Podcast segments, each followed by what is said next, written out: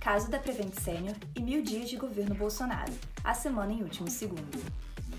A CPI da Covid ouviu nesta terça-feira a advogada de 12 médicos que denunciaram a operadora de saúde Prevent Senior, acusada de obrigar profissionais a receitarem remédios de ineficácia comprovada contra a Covid-19.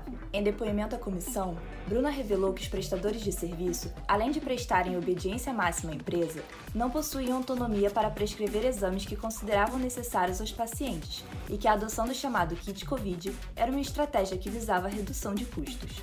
Segundo Morato, os médicos também eram orientados a não informar aos pacientes e familiares sobre os tratamentos experimentais a serem utilizados. A Prevent Senior foi condenada a pagar a indenização de 2 milhões ao paciente que tomou o kit Covid e foi transferido a outro hospital. Iniciando a semana de comemoração pelos mil dias de mandato, o presidente Bolsonaro tentou justificar os problemas econômicos enfrentados em sua gestão. Segundo o chefe do executivo, a inflação e o preço elevado dos combustíveis não acontecem por maldade, mas acrescentou: Nada não está tão ruim que não possa piorar. E a Anistia Internacional apontou 32 violações de direitos humanos ligadas ao governo de Jair Bolsonaro.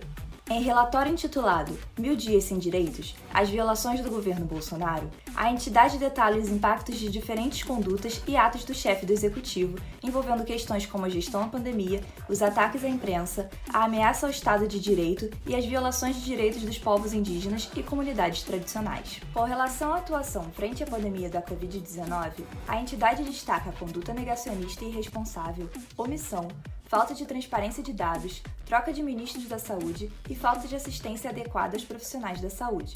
Quer saber mais? Acesse ig.com.br.